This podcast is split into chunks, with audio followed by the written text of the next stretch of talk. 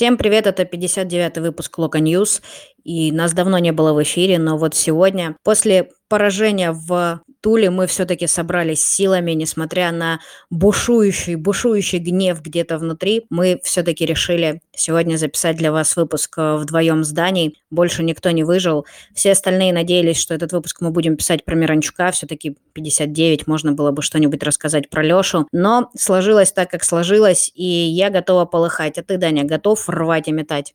Нет, к сожалению, у меня какое-то немножко апатичное настроение после игры. До игры я, наоборот, был э, настроен воинственно, но не по отношению к тому, что в клубе происходит, а по отношению к тому, что происходит вокруг него. Мне кажется, тот фон, который создают комментаторы под новостями, что все пропало, сарай уезжает, поезд взорвался, рангник аут, тогда Гиздаре тоже Манчестер забирайте. Мне кажется, что это отсутствие какого-либо рационального и критического мышления. Но это, ладно, это мы потом раскроем. Кто-то со мной обязательно будет не согласен, и я, в принципе, совершенно точно могу понять, не говорю, что это как бы глупости всякие. Эмоции, они всегда будут, футбол нам их дарит, к сожалению, последние матчи, сколько там уже при новом руководстве Локомотив буксует, уже полтора десятка матчей, наверное, у нас так себе результаты. Конечно, конечно, тяжело, но Блин, ладно, что-то я заговорился. В общем, объясни, Маш, вот ты говоришь, готова полыхать. Где, где полыхает, по какому поводу? Давай, может быть, меня тоже пламя как-то заразит твое. Ну, я, конечно, не настолько горю, насколько очень часто в последнее время горит Семен в нашем чатике, но я тоже абсолютно хорошо понимаю те эмоции, когда за этим просто невозможно наблюдать, на это тяжело физически смотреть. И тут, конечно же, огромное расхождение ожидания реальности. Тут уже привычка, что все-таки Локомотив, да, у нас были сложные периоды, и можно вспомнить Николича год назад, и при Палыче не всегда все было прекрасно. Но Локомотив последних лет приучил к тому, что у него есть э, какой-то характер, спортивная гордость, и даже в самых дерьмовых ситуациях мы будем биться, бороться, бодаться и не позволим падать себе ниже определенного уровня. К сожалению, сейчас э, очень инертная команда, нет ощущения, что они бьются друг за друга, нет ощущения, что они единый механизм. Понятно, что это все очень-очень банально, и это можно говорить при, там, не знаю, после каждого поражения примерно о каждом клубе, но Локомотив последних лет приучил, что вот чего-чего, а характера ему не занимать. Сейчас даже Дима Баринов, который видно, как он сильно переживает всю эту ситуацию, и вот как раз-таки к нему особо вроде как и претензий никаких нет, да, просто великолепные эти кадры, когда Баринов после Лацо обреченный сидит, но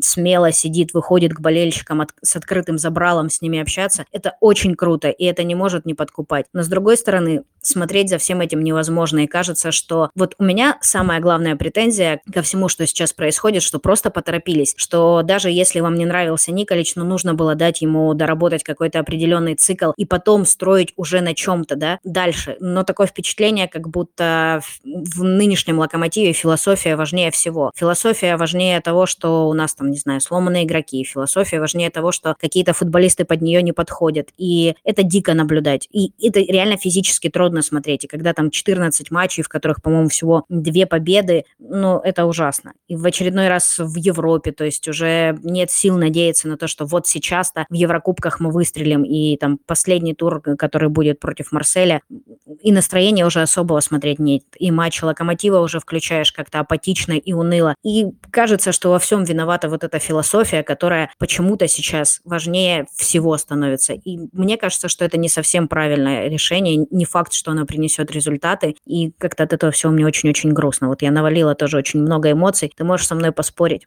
Ну, я зацеплюсь за самое очевидное, за что можно зацепиться. Ты сказала, что не видно, как на поле действует команда как единое целое, как будто бы каждый сам за себя. Насчет апатично инертно я не соглашусь. А, все-таки есть Лисакович, который там бегает до, до самого конца, там Смолов стоит в пяти метрах от вратаря, там руки в карман, чуть ли не в карман, и Лисакович там с другого угла штрафной прибегает к Коченкову, чтобы тот хотя бы в руки мяч взял. У нас есть Макс Петров, который вот просто с фланга на фланг, спринт за спринтом. Понятно, что ему не хватает немножко игрового класса банально физического мяса, чтобы вести борьбу качественно, передачи качественно, давать взаимопонимание с партнерами не хватает, поэтому все, что он может делать, это носиться, отдавать последние самые свои рывки, которые у него есть еще в запасе, и не, совершенно не экономить сил. Вот это Макс Петров сегодняшний как бы кроме него тот же самый Нинахов.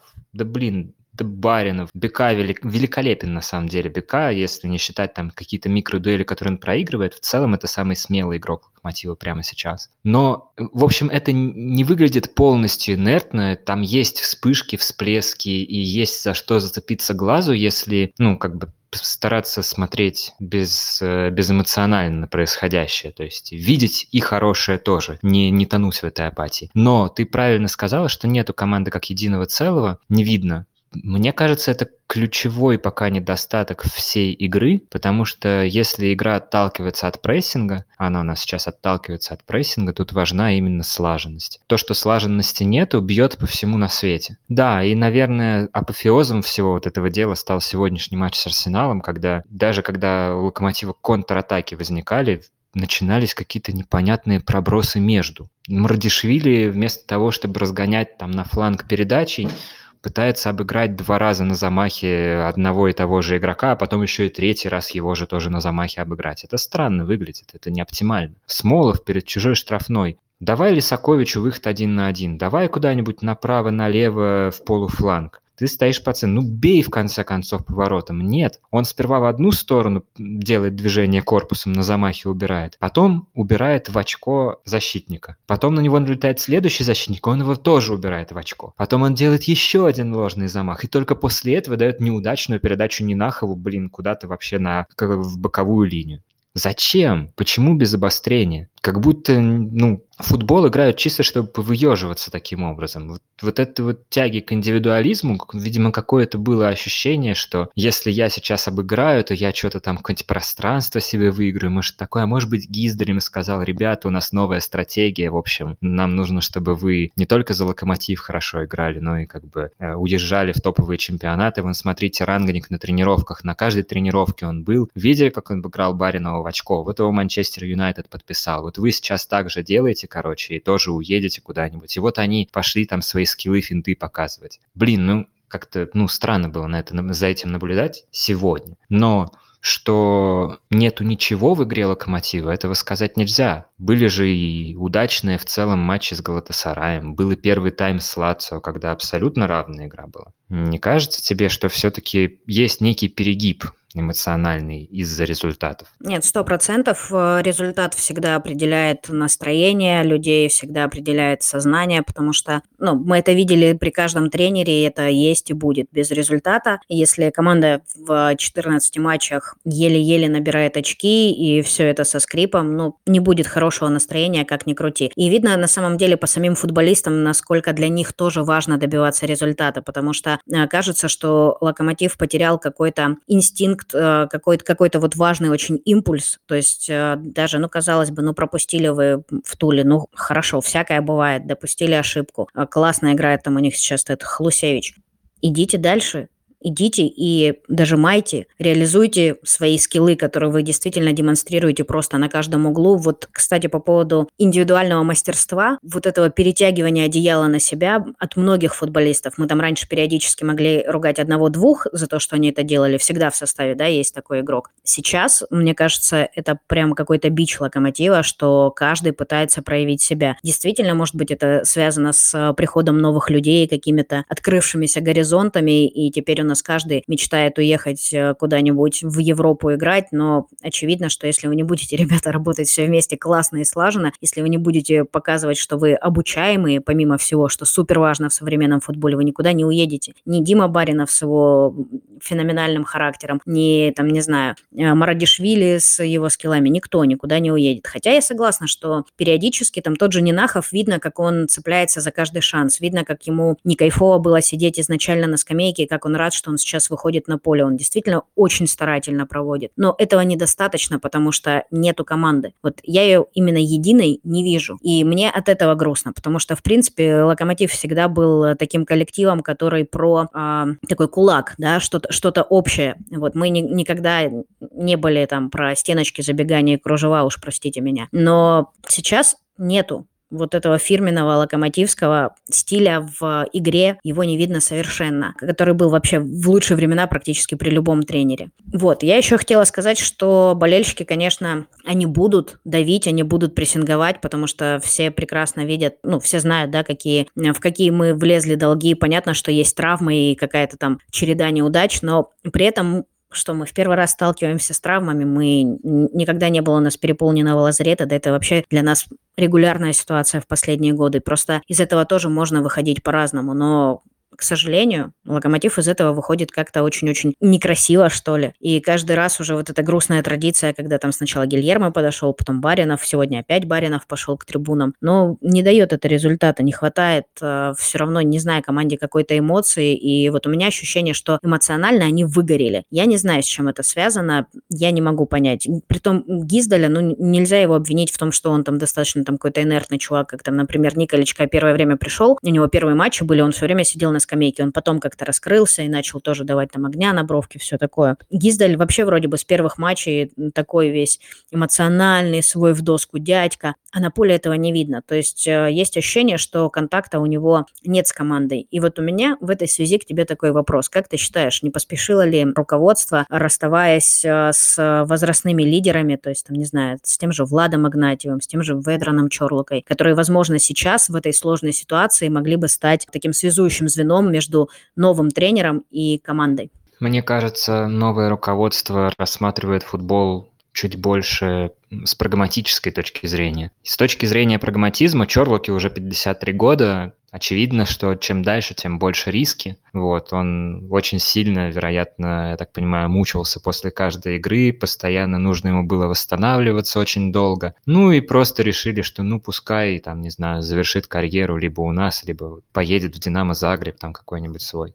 Можно объяснить. Игнатьев феноменально крутой, но опять Травма на травме. Только вылечился, тут же травма. Причем началось последний год. И в, так, в таком объеме, такой лавиной, что ну, ну как, как с таким продлевать контракт? Ну вот зачем себя обрекать непонятно на что? Ушел в Рубин. Сколько он за Рубин матчей сыграл? Два-три, я не знаю. Вот он сейчас вообще не играет. Правильное было решение расстаться с Игнатием. При всей моей любви к Владу был в свое время моим любимым футболистом в Лока. Но да, правильное решение. Кто у нас еще? С кем мы еще расстались? Крыховик? Но вот Крыховик показал, кто, что это за человек своим интервью после того, как ушел в Краснодар. Своим постом в Инстаграме, своим интервью, в котором противоречие на противоречии, в котором какие-то непонятные плевки, что-то там не по-мужски себя повели. Что, зачем, господи, если ты такой весь из себя профессионал, то принимай, когда другие люди ведут себя точно так же. Я пришел сюда, чтобы качественно сделать свою работу, говорит Крыховик. Отлично, руководители пришли сюда, чтобы качественно делать свою работу. Крых, сорян, не вписываешься мы будем по-другому.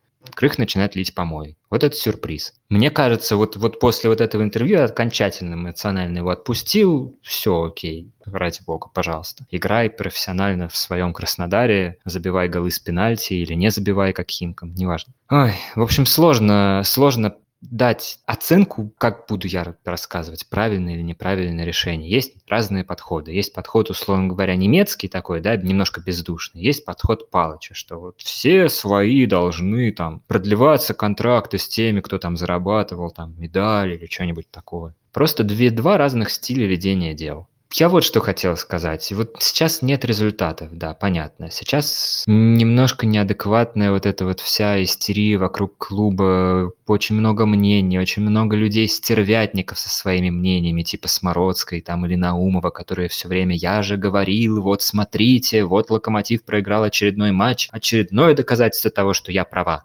говорит Смородская долгосрочная стратегия, она на то и долгосрочная, чтобы мгновенного эффекта не гарантировалось. Ну не будет сейчас Локомотив играть так, как от него хотят. Ну просто это, это очень болезненное перестроение. Как в двух соседних, можно сказать, предложениях или комментариях уживаются мысли про то, что российский футбол безнадежно отстает от европейского, и, блин, пришли немцы, прошло целых две недели, и ничего не исправилось. Вот это сюрприз, блин. Да вы... Это игра в долгую. Нужно подождать, нужно перетерпеть. Без этого никуда. Либо сделали ставку, и тогда уже играем, либо не надо делать эту ставку. Но так как ставка уже сделана, надо доигрывать, потому что шарахание, вот шарахание нам хватило в свое время, там, в начале десятых годов, на стыке вот особенно, там, восьмой, девятый, вот это вот все. Пускай, пускай оно.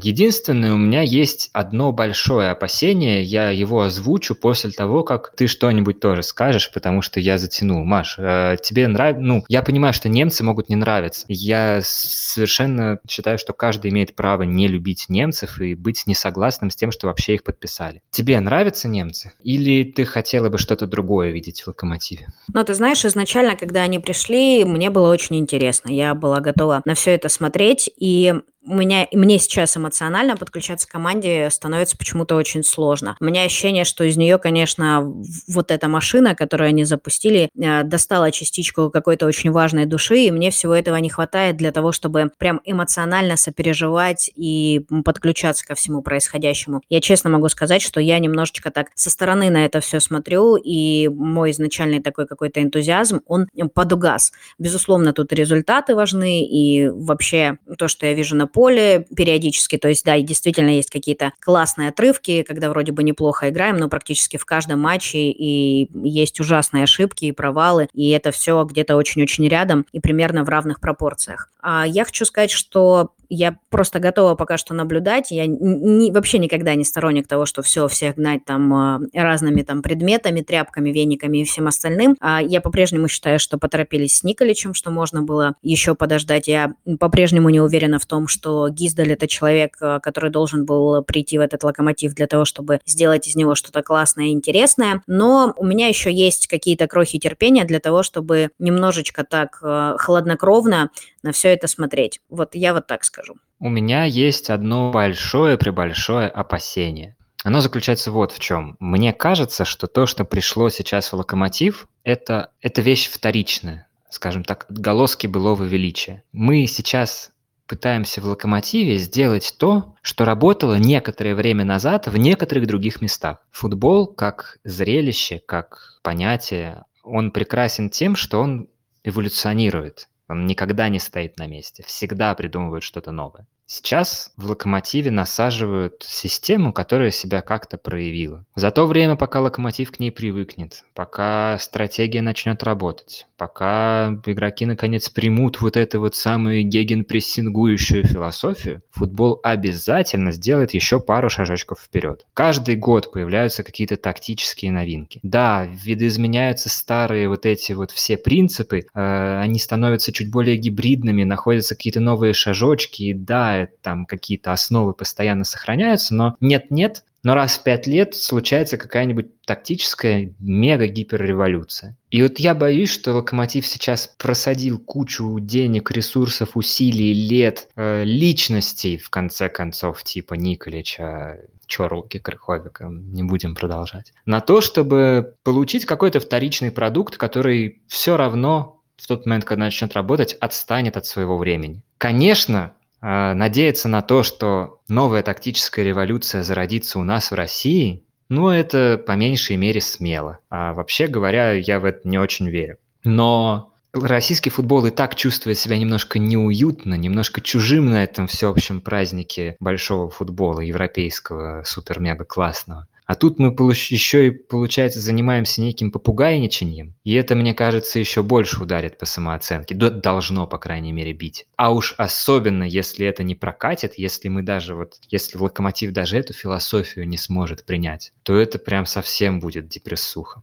Но я абсолютно согласна с твоими опасениями еще и в том смысле, что мне э, Гиздаль не кажется человеком, который способен как губка очень четко поймать, э, ну, впитать в себя какие-то новые веяния. Он не похож на такого тренера. Он скорее похож на, ну, среднестатистического исполнителя. Я, честно, буду очень рада здесь прогадать, и если он там окажется э, все-таки где-то гибким и интересным, только круто. Но пока у меня ощущение, что это достаточно среднестатистический тренер, который исполнитель вот, скорее. А для того, чтобы действительно создать не вторичный продукт при всех э, вводных данных, нужен все-таки кто-то с гибким умом, такой рефлексирующий и вот, к сожалению, я не вижу в нем вот этих задатков за то время, что он работает в «Локомотиве». Но я думаю, что мы должны с тобой перейти к самой горячей теме. Мы не можем ее не обсудить. А, Рангник, его переход в Манчестер Юнайтед. Насколько это плохо, хорошо для «Локомотива? Что ты вообще об этом думаешь? Ну, я в телеге уже аж два поста этому посвятил. Мне кажется, меня уже из-за них-то наши полтора подписчика,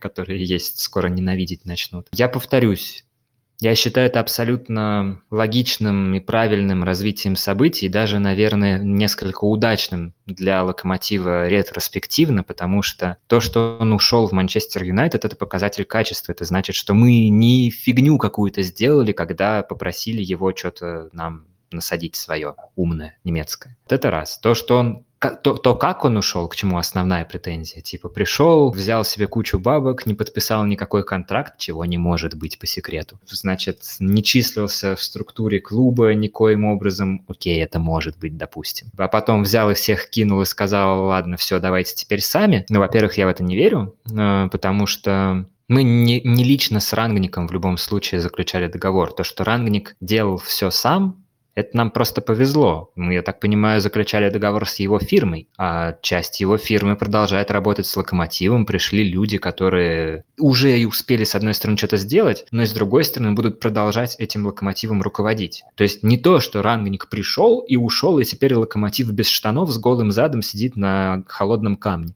Нет. Просто рангник теперь будет рулить не сам, а сквозь через своих вот этих вот миньонов. Окей, нормально, абсолютно здравое развитие событий. Вот если бы ранг никому не нужен был, вот это было бы подозрительно.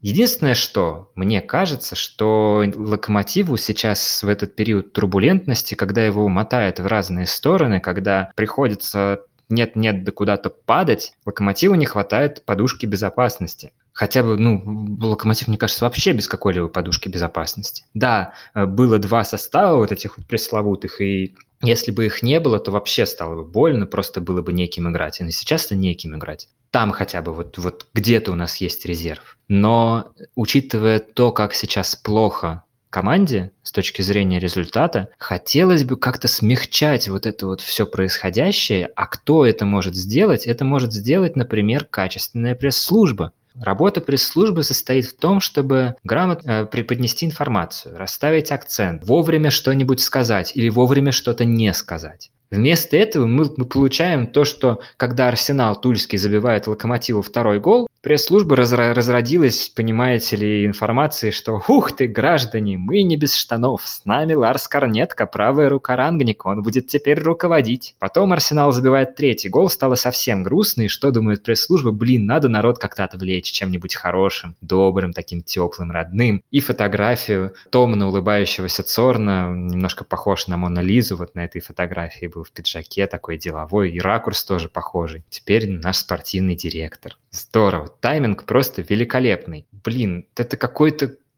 Извините, ребят, но, блин, это колхоз. Я не знаю, я такого не видел. Мне кажется, даже Спартак так себя не вел год назад. Или, или норм, Маш, вот ты ближе к этой теме, скажи что-нибудь. Мне кажется, твое мнение будет более авторитетным.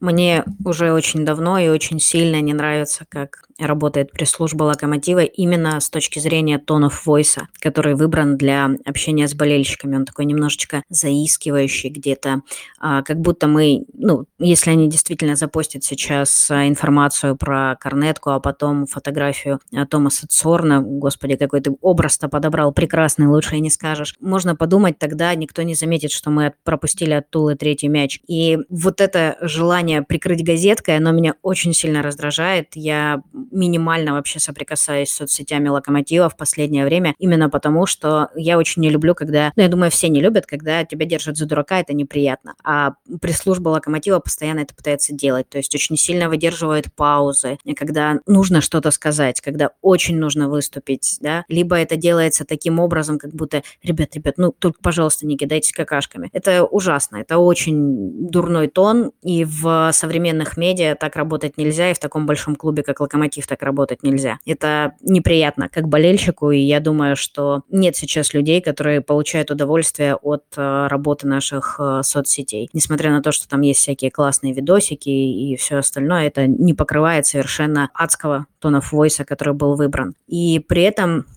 Я вот э, с тобой согласна по поводу ухода Рангника, что вообще он не так страшен, как его малюют. И здесь просто нужно было грамотно сыграть на медиаполе. Просто несколько очень точечных шагов точечных ударов, и все. И все было бы гораздо проще. Но к сожалению, я не знаю, в чем причина. Сейчас это выглядит очень убого и только добавляет, как мне кажется, масло в огонь, ни разу не помогает. Иной раз, э, когда раньше там была другая пресс-служба Локомотива, какие-то происходили неприятные ситуации, но каким-то образом э, люди, которые там работали, находили путь к сердечку болельщика и, знаешь, чуть-чуть вот какого-то бальзамчику все-таки подливали. Сейчас, увы, этого нет. В том числе я уверена, что количество комментариев и настроение вокруг клуба очень сильно связано с тем, тем, каким образом общается с нами этот самый клуб через различные ресурсы. Но надо сказать, что футбольный клуб «Локомотив» держит болельщиков за дураков неспроста. Потому что все, что мы видели на встречах клуба с болельщиками со стороны именно фанатской, это было каким-то бесконечным потоком претензий в стиле «Ты чё, а? Ну чё ты не объяснишь-то? Ну чё ты молчишь-то? Ну чё ты как этот?» Вот, при этом в том, ну, как-то это все сочеталось одновременно с заискренней, типа, здорово, что вы нас пригласили на встречу, спасибо. Ну ты чё, а? Вот, и мне кажется, что клуб в этой ситуации ведет себя с болельщиком как с ребенком. Потому что несколько раз на встрече, которая транслировалась, там, я не помню, когда с Плутником, самая первая, наверное, несколько раз прозвучала претензия, вы почему молчите? Вы столько раз там замалчивали какие-то очень важные вещи, мы же ничего не знаем, мы же не в курсе, вы нам просто скажите, и все будет хорошо. Мы можем быть не согласны, но мы не можем жить в вакууме, говорили мы. И это повторялось с разным тоном и доходило до абсурда, то есть фактически там чуть ли просили чуть ли не какие-то детали внутренней кухни публиковать. Ребят, ну так не работает. Футбольный болельщик, он в целом чувствует себя неким... Понятно, что футбольный болельщик – это последний реципиент вот этого зрелища. Это тот э, конечный, конечный пользователь, можно сказать. Без него, конечно же, ничего не будет. Но ощущать себя при этом хозяином чего, думать, что тебе кто-то что-то из-за этого должен, это неправильно постоянно все говорят, а фиг ли нам ничего не объясняют, вот рангник пришел и ничего не объяснил. Ребята, да с какой стати он вам должен что-то объяснять? Это его профессиональное знание, это называется экспертиза, это то, на, на чем он зарабатывает деньги. То, что он вам презентацию выкатил, вот Дорский там очень жаловался, что выкатил, понимаете, рангник презентацию, а там вода э, на воде и водой погоняет, никакого неочевидного тезиса в ней нет. Ну, блин, да, конечно, нету, потому что эти очевидные тезисы кормят его. Это его агентство получает за эти неочевидные тезисы деньги. Если он их на публику будет выкатывать, то ваш, ну, просто можно будет закрывать вот это вот болельщическое э, стремление как бы выразить собственный авторитет каким угодно образом, с, чаще всего это в форме некой претензии, более или менее завуалированной, оно, мне кажется, заставило клуб сыграть дурачка такого. Вы просите, ну нате, вот, пожалуйста. И там в какой-то момент был совсем нарочитый пост, что вот, смотрите, такой-то слушок в таком-то телеграм-канале какой-нибудь там Вася Пупкин говорит. Вот, э, вы знаете, ребят, этот слушок абсолютная неправда на серьезных щах в какой-то момент заявили в телеграм-канале. Ну, блин, за что боролись? Трудно поспорить, но при этом я, кстати, хотела сказать, мне кажется, мы в подкастах никогда не обсуждали личность Плутника, а тут как бы футбол обсуждать не хочется, и можно обсуждать все, что вокруг. Мне при этом Плутник скорее нравится, как э, человек со стороны РЖД, курирующий локомотив, потому что один из немногих случаев, когда он действительно что-то пытается делать и как-то реагировать, да, иногда это получается очень криво и коряво, но здесь, мне кажется, не столько его вина, сколько, как это, знаешь, бывает какое-то недопонимание, то есть определенный и непрофессионализм на местах и чуть-чуть пониже, да, и очень большое отсутствие вот той самой экспертизы, то есть люди, которые отвечают уже непосредственно за то, чтобы месседж донести до публики, они не обладают определенной экспертизой и не могут а, объяснить плутнику, что вот давайте мы сделаем вот так, а не вот так, и вот, например, про вот этот телеграм-канал э, мы вот это дно писать не будем. Но это уже другой момент. При этом сам плутник, мне кажется, очень неплохим руководителем, учитывая, что Локомотив-то очень много разных переживал, в том числе со стороны РЖД, И мне бы не хотелось, э, чтобы вот, вот этот весь фон и вся эта ситуация этого человека от клуба убрали, потому что в общем и целом он у меня вызывает почему-то какую-то симпатию. Возможно, я немножечко где-то пре преувеличиваю, и его просто такой вот образ приятного манагера мне застил глаза. Что ты считаешь по этому поводу? Маш, я абсолютно согласен. Мне Плутник тоже очень нравится. С той самой встречи, про которую я и говорил, он меня там абсолютно впечатлил тем, как он держался. Это было абсолютно не наиграно, то есть естественно.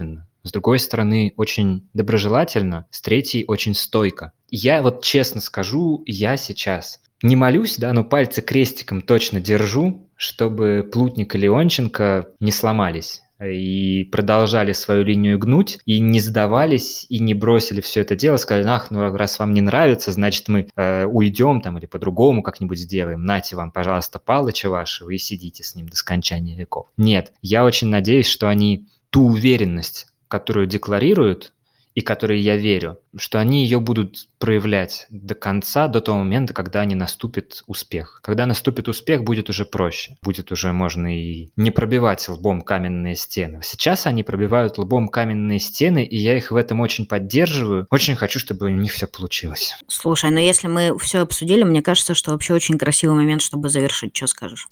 Да, мое огромное уважение тем, кто дослушал. Даже не, не столько уважение, сколько благодарность, потому что лично для меня э, этот выпуск очень важный, потому что момент, не будем кривить душой, критический. Момент критический, ситуация накалилась до предела, вот даже шутки шутить как-то сейчас совестно про локомотив. Я там пару раз думал, не пошутить ли, как раз очень удачные панчи на ум приходили, но потом, ну что я буду нагнетать, и так уже там все полыхает. Вот, и как-то вот хочется быть каким-то голосом разума. Ну хотя бы вот на эти наши 50-60 подписчиков, которые есть. Хочется вот это все дело вместе пережить с холодной головой, без, э, без скоропалительных каких-то решений, киданий какашками и вот этого всего.